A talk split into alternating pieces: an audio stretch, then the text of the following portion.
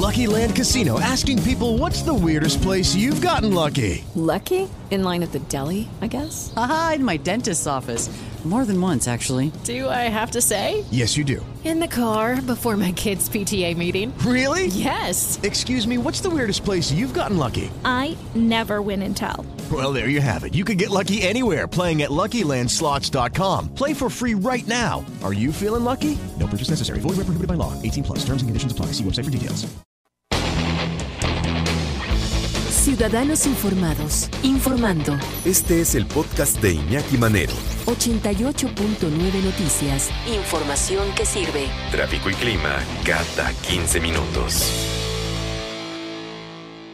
Todos tenemos derecho para expresar lo que pensamos, pero eh, pues el derecho termina cuando empieza a afectar a los demás y cuando pues ese derecho pues también contradice lo que debería ser la verdad.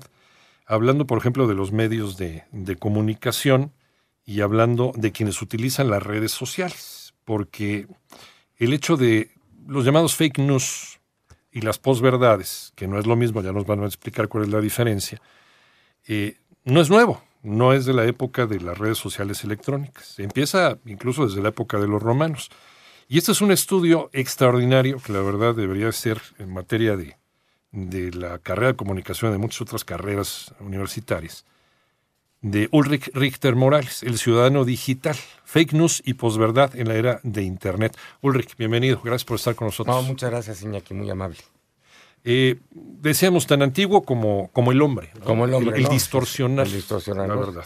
El distorsionar, la verdad. Y apuntamos de una batalla entre los griegos y los persas que los Sí. dos se proclamaban ganadores, ¿no? Entonces, ¿quién es el que está mintiendo y quién fue en realidad el triunfador de esa batalla, ¿no? Entonces vemos desde la antigüedad cómo han estado estas fake news, pero ahora tienen un nicho muy importante, un caldo de cultivo, pues que es el Internet y las redes sociales, ¿no? Porque antiguamente, bueno, pues tú imagínate cómo se distribuían o se sabían estas noticias falsas y hoy pues estamos al segundo, ¿no? O con esta apertura del Internet, pues están en la atmósfera, ¿no? Cuando a, a Vlad Tepes, que era, era, era voivoda, era príncipe de Transilvania, eh, a su esposa le llegó la notificación de que los turcos lo habían matado por una especie que regaron los turcos. Pues ella lo que hizo, como era el amor de su vida, se tiró por un acantilado y se mató. Y Cuando no era cierto. No era cierto. ¿Era un fake news? Eran fake news. Y aquí en el libro tratamos también de otro asunto de un periodista que lo dan por muerto los servicios secretos de Ucrania Sí. y así sale. Sí, sí. Incluso sale la foto él con, con en el suelo eh, y que fue abatido y eso dio con motivo de que la policía secreta de Ucrania pudiera localizar a efectivamente los que sí iban a atentar contra la vida del periodista.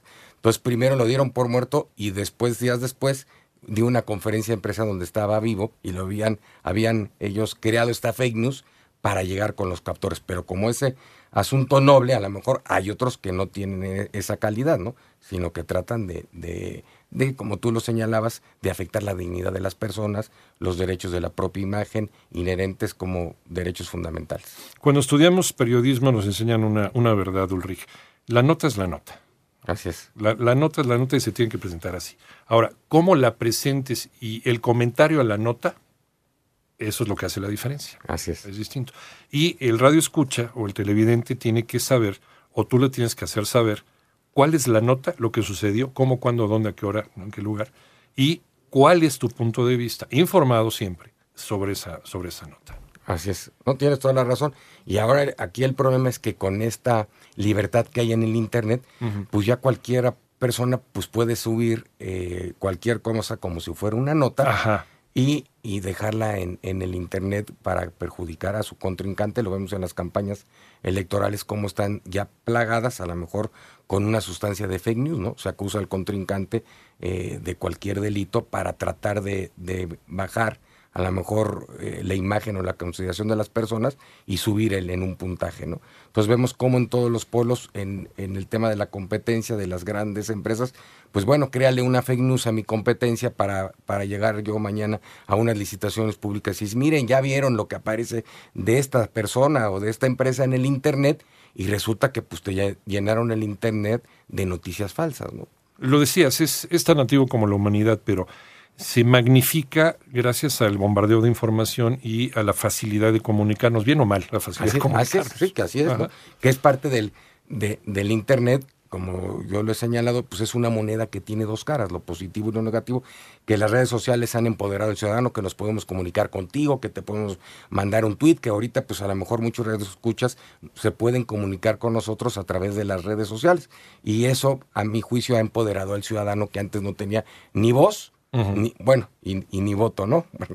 y ahora esto ha ayudado mucho a que se puedan comunicar, se puedan expresar, puedan incluso hasta protestar a través de las, de las redes sociales. Y por el otro lado vemos que mucha gente, a, su vez, que aprovecha esta falta de regulación o de control y que bajo el anonimato se esconde para lanzar este, ciertos ataques en contra de, de cualquier persona y no solo ataques en contra de la dignidad, sino muchos ilícitos. La trata de personas, vemos que, que, que hay muchas eh, eh, eh, situaciones ilegales que se manejan en el Internet, como este de Zona Divas, que fue una investigación muy, muy buena de la Procuraduría del DF, que todo era en el Internet, donde se anunciaba a- a- a- o se explotaba a estas mujeres aprovechando su situación económica. Entonces, como la trata de personas, los ciberataques, los ciberfraudes que te hackean tu cuenta, vemos cómo hay ese lado negativo que, algunas veces nos toma por sorpresa. Hoy el robo de datos, pero ya no solo de nosotros, sino de las grandes empresas tecnológicas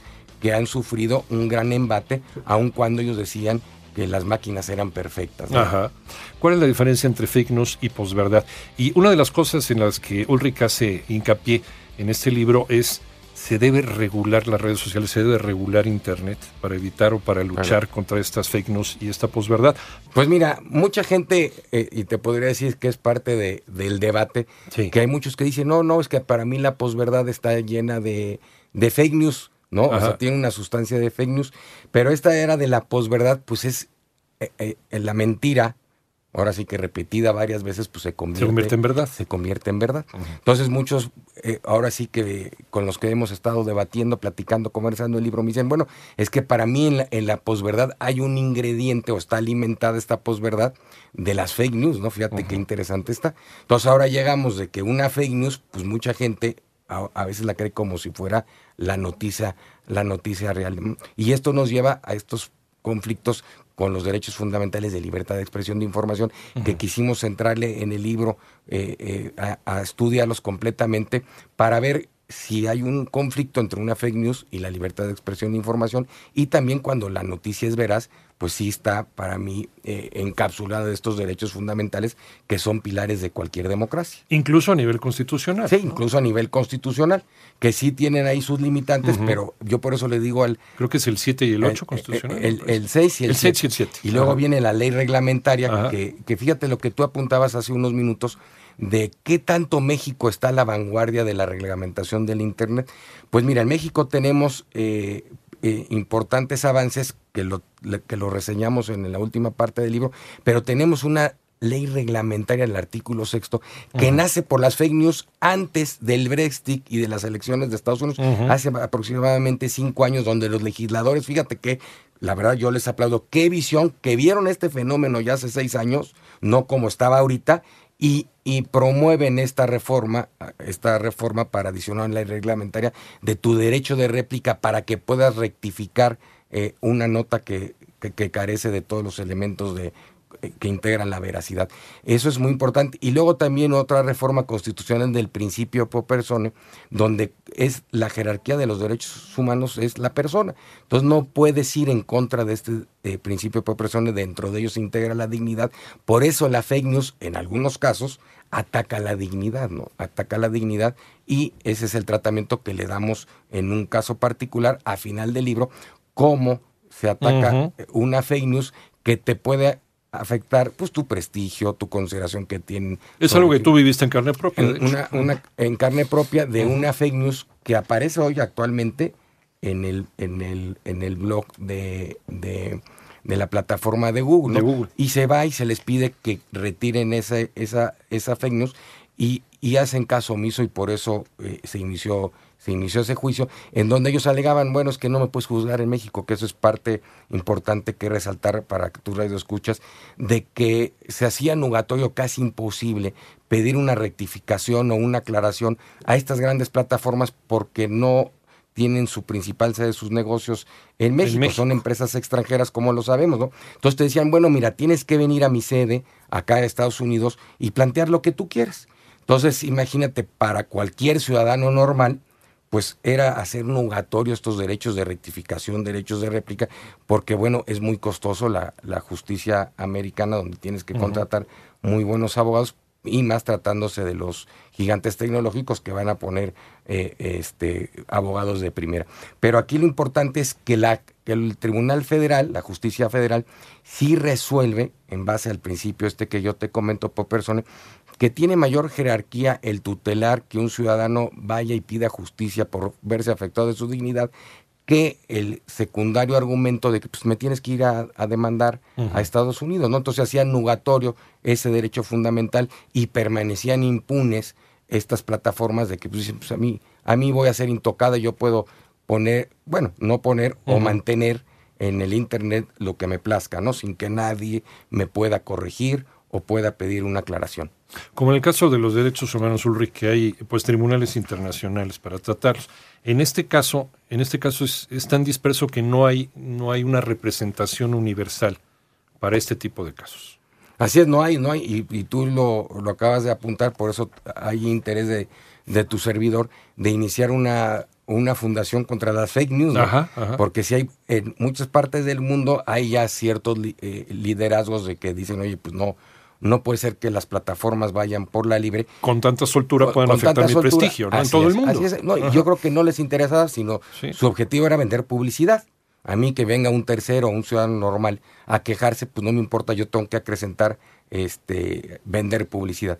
Esto cambia a raíz del tema de Facebook de Cambridge Analytica, donde al primer líder tecnológico lo sientan ya y le dice el imperio americano y dice, oye, espérame, tranquilo, aquí hay una ley, aquí hay un Estado de Derecho y no obstante que tienes tú una invención magnífica, que has creado una red social importante, no puedes ir más allá de la ley. Luego viene el caso Tesla, donde remueve la autoridad americana, igual, el imperio americano, dice, oye, aquí hay un Estado de Derecho, tú no puedes estar eh, eh, tratando de denostar o menospreciar o hacer ningún acto que pueda afectar a los inversionistas que son poseedores de acciones de Tesla y en 24 horas le piden que renuncie o llegar a un arreglo y él depone la presidencia de Tesla con una, con una gran multa. Por el otro lado vemos en la Unión Europea cómo ha perseguido el tema monopólico de Google con una gran multa y los últimos datos recientes del robo de, de una red social de Google, que fue hace unos ocho días, y lo que pasó ayer con la plataforma YouTube, que es de Google, donde se quedó sin servicio.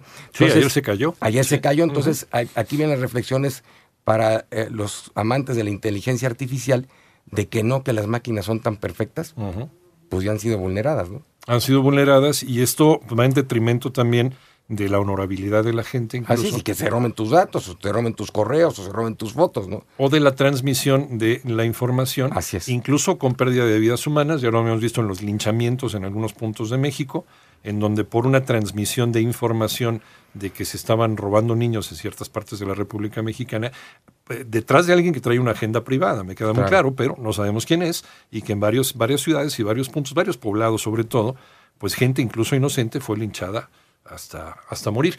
Eh, las 2.25, eh, vamos, vamos a dejarlo aquí para que se quede picado el auditorio. Claro que sí. Ulrich, eh, se llama El Ciudadano Digital, Fake News y Posverdad en la era de Internet.